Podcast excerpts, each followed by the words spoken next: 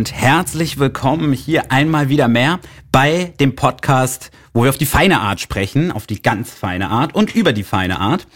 Und zwar haben wir heute auch wieder einen sehr besonderen Gast. Ich werde jetzt auch gleich ins Englische wechseln, denn unser heutiger Gast spricht leider nur Englisch. Und zwar ist es Richard Benefield. So, hi Richard. Hello Marcus and thanks for having me. It's great to be here. Thank you for being here, Richard. Our today's topic is art and foundations. But first of all, of course, I would like to introduce you, Richard. I had the pleasure of meeting you and getting to know you through your current position at the George Rickey Foundation, because I myself work with a pair of people who own a sculpture park a little bit outside of Berlin in Brandenburg.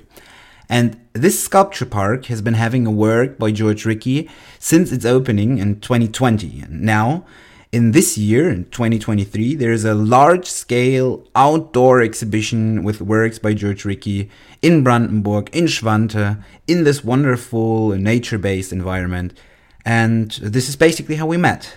You've been in the fields of art for a long time now, and you started out at the um, David Winton Bell Gallery at the Brown University, and you later moved on to the Museum of Art at Rhode Island School of Design. You moved on to the Harvard Art Museum, where you worked together with uh, the famous architect Lorenzo Piano, wonderful architect that I adore.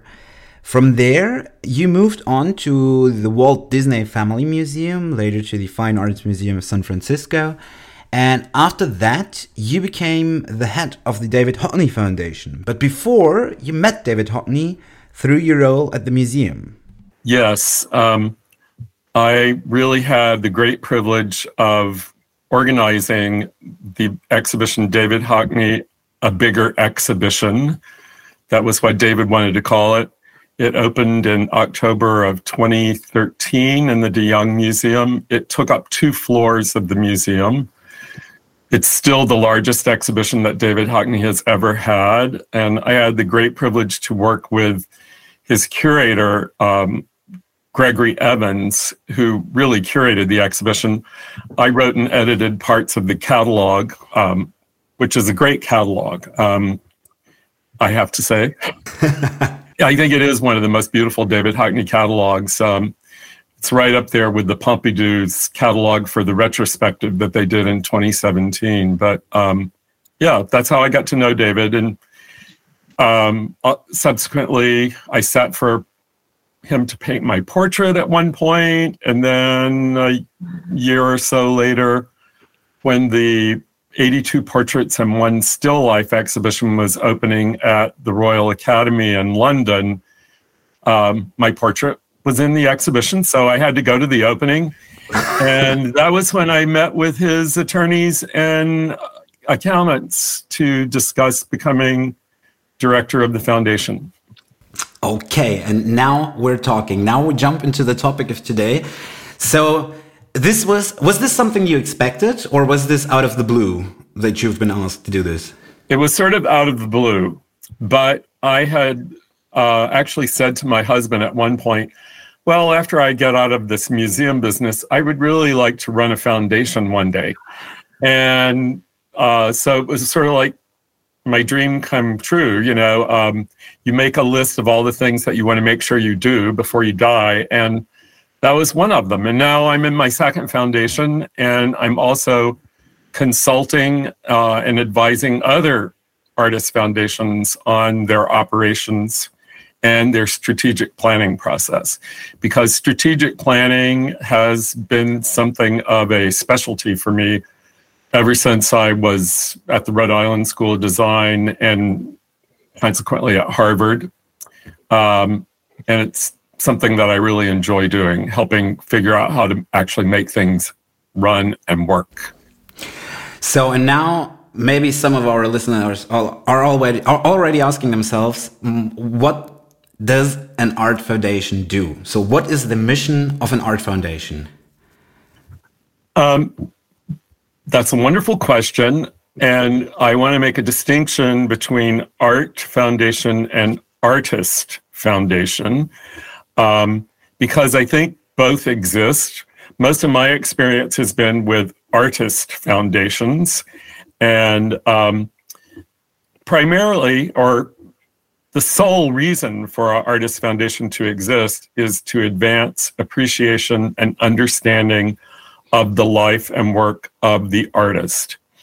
And this is done in a number of ways, depending on uh, what sorts of resources the foundation is left with or is given by the artist. Because in one case, I worked for a living artist. Now, George Rickey died in 2002. I work for a foundation that uh, was set up by the artist, but uh, to sort of carry on his legacy.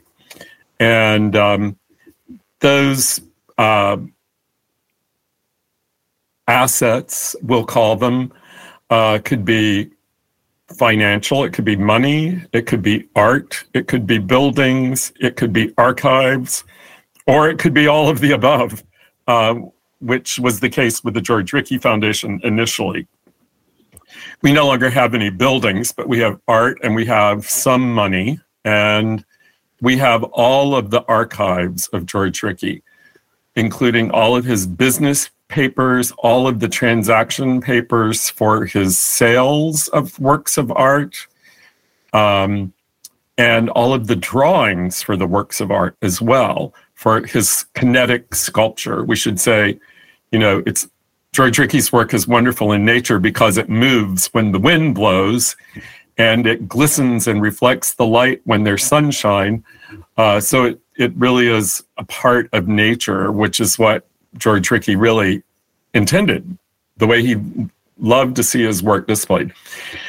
So that's sort of how an artist foundation gets set up. You know, it's um, it can be either a tax initiative in the case of a living artist where certain assets are donated to the foundation. That could be money, or it could be works of art, or it could be buildings, like I said, um, or archives, and or it's inherited ultimately um, upon the death of the artist. Um, in, in the case of the George Rickey Foundation, he actually set up the foundation in 1996 or 7 uh, and he set up the foundation because he wanted to make sure that ultimately a catalog raisonné of his sculpture would be created. And catalog raisonné is everything, you know, all of the sculpture. And um, the, that's one of the next big projects that the George Rickey Foundation will embark upon. We've now had a number of really great exhibitions to raise awareness of the artist along Park Avenue in New York City, on the High Line in New York City, it, uh, this wonderful house and garden museum in uh, Stockbridge, Massachusetts, a large exhibition with 12 outdoor works, and now this great um, exhibition at Schloss Gutschwante with seven works from the foundation and one work from Gallery Thomas. So carrying on the legacy, this sounds a little bit abstract, but you already made some very concrete examples on what's the daily business of the art of the artist foundation in this case. So you've talked about the archive, you talked about giving access to the public, giving access to the archive, for instance, doing a catalog or producing a catalog raisonné as the collection, the latest collection of all of the works, all of the processes. And also, you talked about exhibitions that you did. So, can you maybe dig more into uh, like the daily business of an artist of an artist foundation in this case? What is what is your aim to do? What are you trying, and how do you proceed?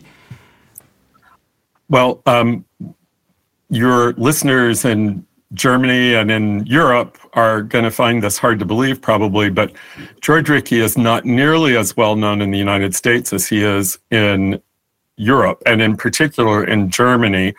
Germany has the largest number of Rickey works in public collections of any country in Europe.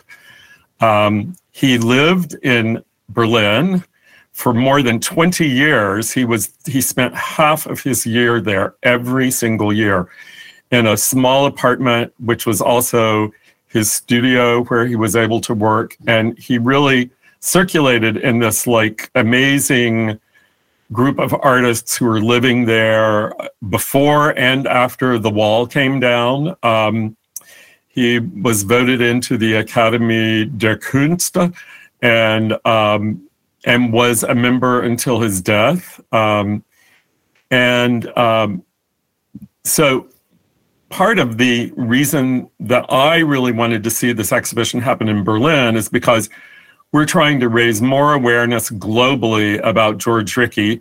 We are trying to increase the scholarly discourse around the artist, to have scholars, philosophers write more about George Rickey's work, and to really um, settle his position in this in the um, canon of art history. Um, since he's not always discussed in uh, every discussion about kinetic sculpture, even.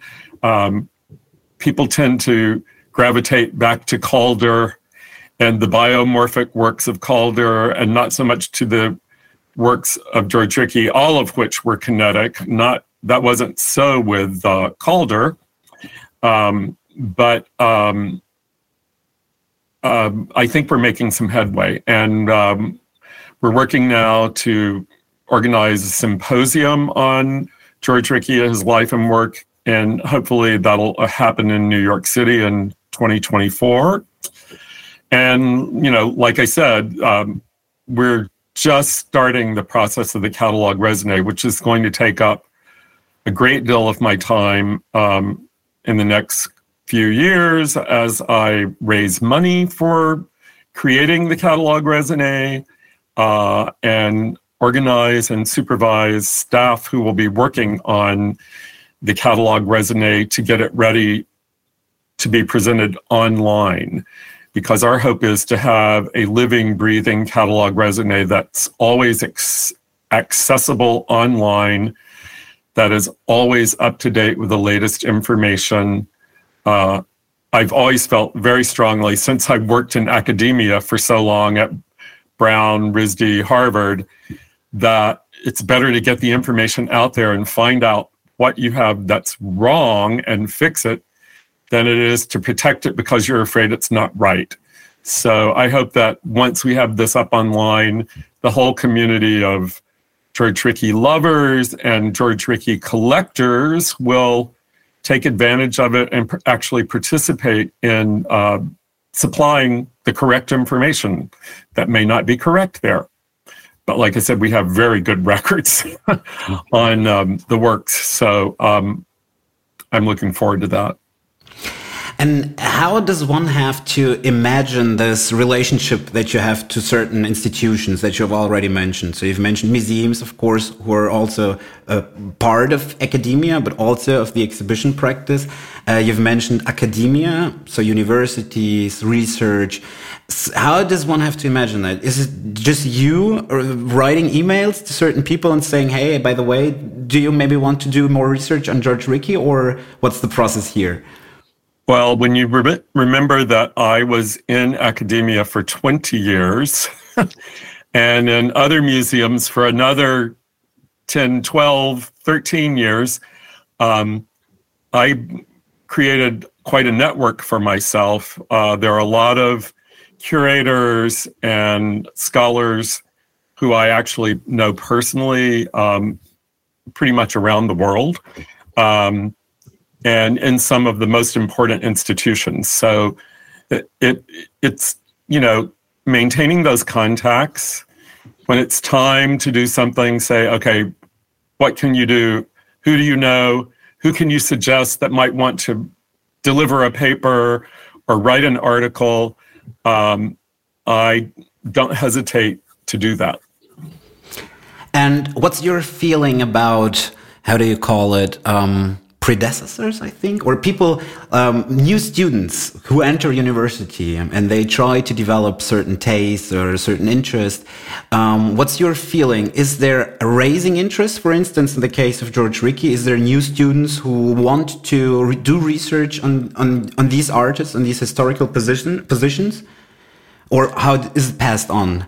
the interest? I hope there is. Um, part of when I start to talk to people at different institutions, whether it's Harvard or the Institute of Fine Arts in New York, or institutions in Berlin, because I've been in touch with some people in Berlin. Um, uh, it's usually, you know, just trying to nudge those professors and those advisors to encourage their students or encourage other scholars who might not have thought to include George Rickey in their own work to get them interested in it. And um, and you know this includes finding new ways to think about and to talk about uh, uh, George Rickey's work, and how do you position him in the context of other artists? And going on to the other institutions, or going further to the other institutions, what does your relationship to museums and galleries look like? Of course, this is two different things. Maybe we start with the museums first. Uh, how is your approach to bring attention to George Rickey, for instance, again um, with museums? Well, everyone in Berlin will recall that while the Neue National Gallery was closed for the wonderful renovation the George Rickey sculpture was removed from the plaza. And I began conversations with the curator and the then director there at the time uh, to make sure that the sculpture was going to return to its rightful position. And it did, you know. So this is one way. Also, um, when we had the Park Avenue exhibition in New York, I reached out to all the major museums in New York to encourage them to exhibit their George Rickey works during at the same time. Um, sometimes you don't have as much success as you do at other times. and museums are difficult to work with in the fact that they plan everything so far in advance, you know, that uh, an 18 month warning is not as good as a three to five year warning for when you want them to uh, participate in something or to uh, get your artist's work out. And now with the galleries, I mean, it, it, it seems like you're doing a great job because parallelly to the exhibition in Schwante, there's also an exhibition in Berlin right now at the Gallery Haas that you've already mentioned. So, how is the relationship with galleries going? Yeah. Um, well, we have works in our possession that we would like to sell. And the main reason we would like to sell the works is to fund the work of the foundation. That is the development of the catalog raisonné, uh, encouraging scholars. Um, you know, if there were a really worthwhile project that would come to us, uh, we would consider funding it. Um, I don't want all your readers to start writing to me for money, but uh, if they've got a good George Rickey idea, I hope they will. And um, but so we entered into an agreement with um, Kasmin Gallery in New York. It had been called Paul Kasmin Gallery until his untimely death. But Kasmin Gallery in New York represents the George Rickey Foundation and um, sells the work that's in the collection of the George Rickey Foundation as they do the works that are in the estate of George Rickey. And this reminds me we should talk about the difference in the estate and the foundation. But um, we made a conscious decision together, the estate and the foundation, to enter into this relationship with Kasmin because we felt that there would be uh, greater likelihood of prices to rise if all of George Rickey's work was represented by one gallery. That's not to say that there aren't other galleries that have George Rickey works, because there are. Um, and um, and then working with the gallery, with that is Kasmin Gallery, we developed a relationship with Gallery Michael Haas, and they currently have an exhibition up of George Rickey and Louise Nevelson works, which look wonderful together. Several of the works in the exhibition are from the collection of the foundation. some of the works are from the collection of the estate, and some of the works are from the inventory of Gallery Michael Haas, uh, because they do have their own inventory of Rickey works that they've acquired from secondary market through the years. You've just touched it a little bit. What is the difference between an estate and the foundation? This is a really uh, important distinction, and it may be slightly different in uh, Europe. Um, it is slightly different in the UK now. In the US, um, in general, the estate is the residual effects of when a person dies. It goes into the estate, and then something has to be done with it. Um, sometimes it's left to the family members. Um, sometimes it's liquidated and it goes to various museums or it goes to a foundation. Um, in the case of George Rickey, um, the estate, because it also runs the George Rickey Workshop, which is a group of people who are experts, many of whom worked with George Rickey. They're able to do conservation, make adjustments to the sculpture, install the work, like Susanna Paul, who came to Schwante to work with me on the installation. She was really the lead installer on the George Rickey sculptures. Um, that is a for profit operation. In other words, it's set up so that the owner of the estate can actually make some money from it. And the estate also owns sculpture, which they are willing to exhibit, but they also are very interested in selling them because, after all, the estate is a for profit entity. The foundation is a nonprofit entity. Um, and it gives us a greater leeway i think than the estate because we can talk to a larger range of people about george rickey and his work. We don't exist solely to sell the work or to repair the work. Um, we're really there to advance his legacy and to uh, advance appreciation and understanding of his work and uh, his life. So, this is why we continue to maintain the archives because the foundation owns all of the archives of George Rickey's workshop and his personal correspondence. Um, and so, those are the two primary ways. I mean, obviously, if you're for profit, you get taxed differently than if you're a nonprofit. We still get taxed, but at a very low rate of taxation whenever we sell a work. Um, and that's federal tax. It's not, um, there isn't any other tax that we have to pay. So we've established now that uh, with the foundation and also in combination with the estate, um, you sustain a relationship with galleries, with museums, with academia. Uh, what would you say? How do foundations influence the rewriting or the writing and the reinterpretation of art history? Well, that's a really great question because that's what I'm really trying to do the most right now is to try to make um, George Rickey more well known in particularly in the US, but really more well known around the world. And um, to have more people be able to enjoy, appreciate his work, his beautiful, moving sculptures. Um, and, you know, that includes what we were talking about with regard to academia, curators and museums, etc. Okay.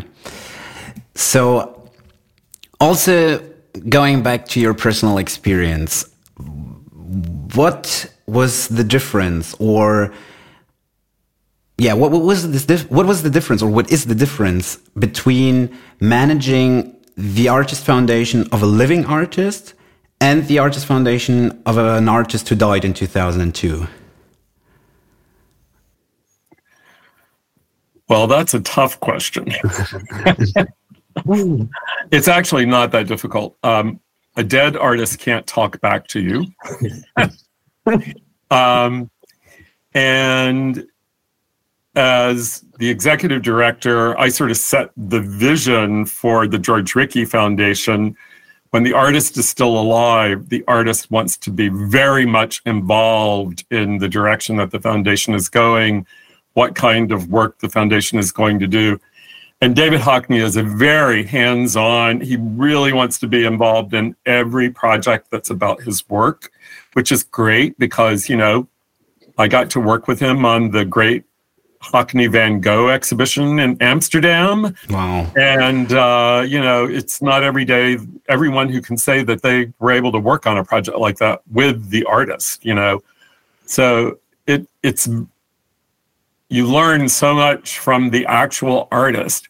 And there are days when I wish I could say, George, what was this all about? Especially yeah. when I'm reading a letter that he wrote or looking at something in the archives and fortunately, his his archives are so complete that you can sort of always figure it out. But you know, there's nothing quite like being able to talk to the artist. Absolutely. Is this something that you like realize yourself, or this is uh, something that has an impact on you that you yourself are part of art history being written? Well, I don't know if I would say that, but I, I, guess I, I guess I have been since I actually organized one really big David Hockney exhibition, and my portrait is now in the David Hockney canon. Um, but you know, I, I will say this: if I hadn't had all the experience that I had dealing in museums, because in my very first job, I had to do everything. I was hanging the works in the gallery. I was doing the bookkeeping. I was creating the labels, I was communicating with the artists or with the galleries that we were borrowing from. And, you know, gradually as I went to the next position, oh, then I had people who were doing those things for me. But I understood what was involved in it. You know, I learned lots and lots at RISD and at the Harvard Art Museums from all of the conservators on the staff there of working with them daily, you know, uh, of being elbow to elbow with curators and art historians, you know, some of the most famous art historians in the world at Harvard. Um, so I had this like wealth of information that when I went to uh, the David Hockney Foundation, and ultimately, really, I think a foundation of an artist who's no longer alive is a better example because the body of work that you are given there, whether it's the archives or the sculpture or the drawings or the paintings that he did early in his life, you have to treat them like they're museum pieces. You know, they have to be cared for properly in climate controlled conditions. It, well, the works on paper and the paintings do. Um, and you have to know how to have a conversation with a conservator if there's a problem with the work. Um, you know how to you have to know how to make a pitch to a curator or the director of a museum or the director of a gallery about uh, why your point of view about something is the one that you really feel that they should take and run with it. So I, I don't I couldn't have done this job if I hadn't had the depth of experience that I had in dealing with museums. Um, also, I had to deal with donors to the museums uh, and all the issues that go with that. Sometimes they were outright gifts. Sometimes they were partial gift and a partial sale. Mm-hmm. So the museum was buying it, but at a greatly discounted rate. Um, just all of those sorts of things, you know, even understanding the correct museum procedure for creating a label for a piece of artwork. You know, it's just not something you get from running a bank. Um, can you maybe pin it down to one event or maybe one specific process that had the most influence on you and how you perform your work today? Well, I think that um, taking museums, particularly the Harvard University Art Museums, through the process of determining a new collection information management system mm-hmm. the vast collections there. There are over 250,000 works of art in the Harvard collections. Um, and we were living with a very antiquated at that point because we all remember how fast in the early part of the century technology was changing. Um, and we realized that we had to make a change in the kind of database we were using in order to be able to make it the collections more accessible online. Um, I think that's one thing that, and also working on websites the whole just being really ab- just absorbing everything that I could about the digital world, you know, being able to work with Google Glass while I was at the Fine Arts Museums of San Francisco, uh, or or using GPS locating devices to guide people on a tour, you know, through the gallery. We experimented with all of that, and that was the great thing about being in San Francisco. Because we were in the middle of Silicon Valley. Um, of course. And um, and of course, you know, after the pandemic, everyone was so used to using QR codes that I started insisting that there were always QR codes on labels of George Rickey's work, so that it would take the person who scans it directly to the George Rickey website. So um, you know, all of those digital experiences uh, really contributed to what is the current George Rickey website, which I think everyone should look at, georgerickey.org. And um, and we've tried to incorporate walking tours of the various exhibitions that we've had um, into that experience. And now, of course, you know, technology and great databases that are very powerful are going to play a large role in developing the George Rickey catalog raisonné. So I would say that really it's all of that digital experience when you add it all up from going from museums that had it, but it wasn't quite up to speed, and then making the transition from that to something else and um, moving forward. That's really been a great uh, boon to my ability to just say, okay, this is what we're going to do. We're going to create a new website. Let's get the designer, let's get the content manager, and let's go to it.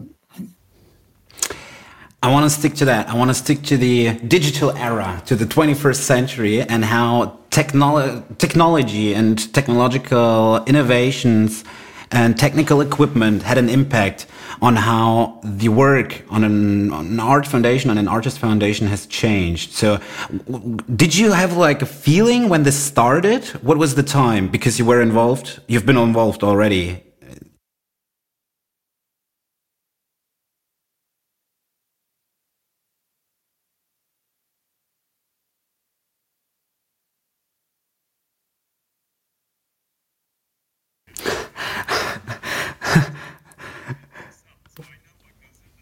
Mm-hmm. You know, it's it's actually kind of fascinating, you know, to be able to look at every one of those cards in the card catalog and then get all the information in. And and it's just grown to where, you know, we're dealing with massive amounts of data that, you know, have to be migrated into new systems.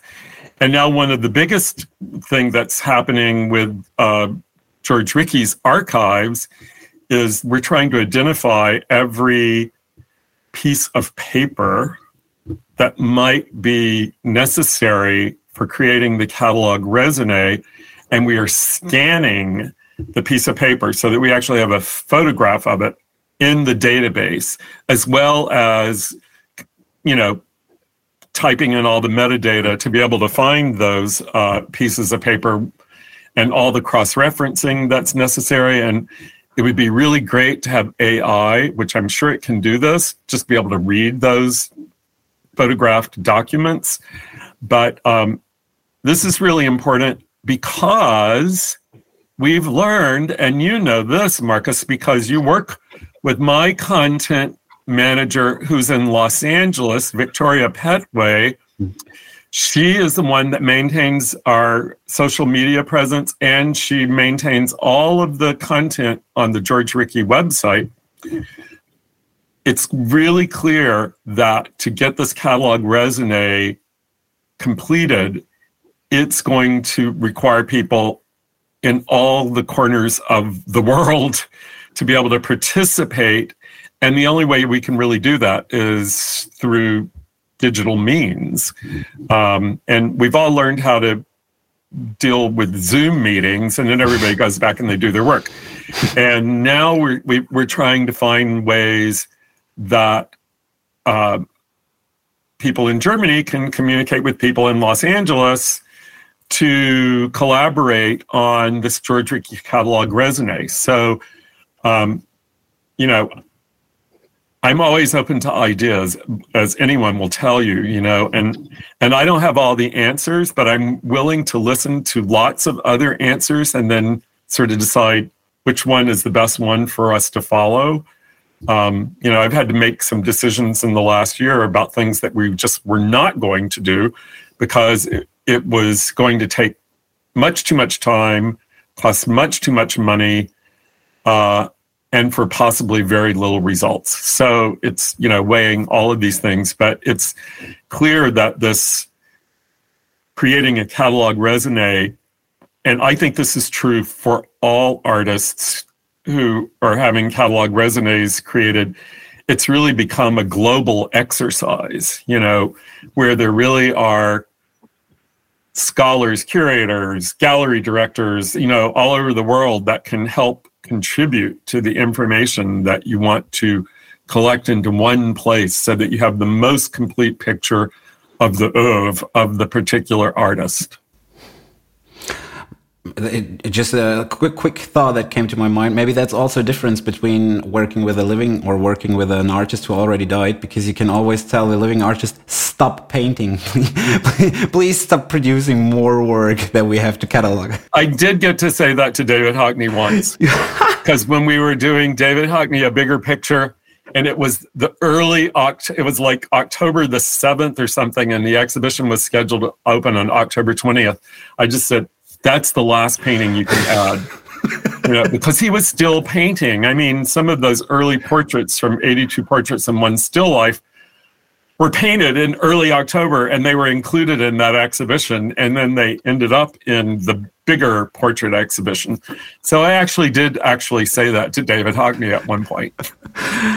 I have a, a comparable uh, experience uh, with an working with an artist, and we did an exhibition um, on Ukraine, on Ukrainian art, and we featured one of the artists who produced new works, new commissioned works for the exhibition. And when we arrived at his studio to pick up the works, and we brought a whole team, of course, of people to really do the package appropriately and to put everything into the uh, transporter. And we arrived, and everything was standing there. It was not like in a foliage or it was not secured in any way. And I said, okay, so Volo, how do you expect us to transport this now? And he says, yeah, we just have to carry it very carefully. And you have to like put your hands from the down part because the paint is still wet. I looked at him and was, what do you mean? The paint is still wet. Yeah, yeah, I, have ended it. I finished it today in the morning because I had like a quick idea how to finish it properly. Yeah, telling artists to stop painting. This is an amazing experience. So let's dig for the last part. Let's dig into the prospects of the future because we've already talked about technology that exists. And of course, it's amazing that two people like us two, we have the opportunity to talk with six hours difference between us and the internet connection is fluid and everything works well. But what is maybe like a technical, um, how do you call it? potential or a technical maybe innovation that is being discussed right now. You've mentioned ai you've mentioned also like environment. What are you most intrigued about for the future in terms of technical opportunities? In the context of art foundation artist foundations of course. Well i mean just creating this sort of global community where um,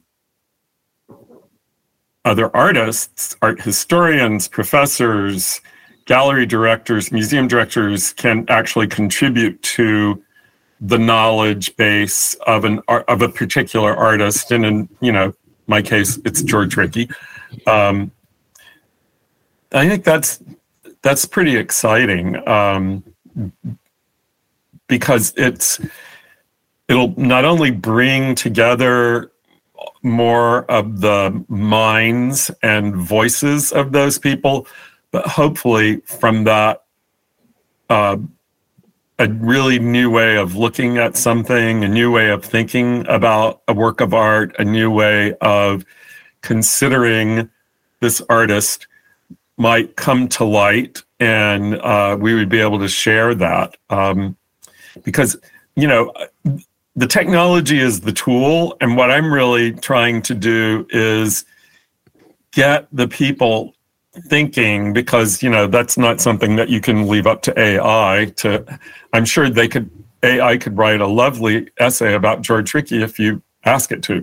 But, um, but, uh, it's just this whole um, thought process around the influences on George Rickey and the influence that George Rickey had on other artists, writers, philosophers, you know. Um, if there was like some sort of metaverse space or virtual habitat, and it would be able to display George Rickey works. Would that something? Would would that be something that would, you would be into? Yes, I would be.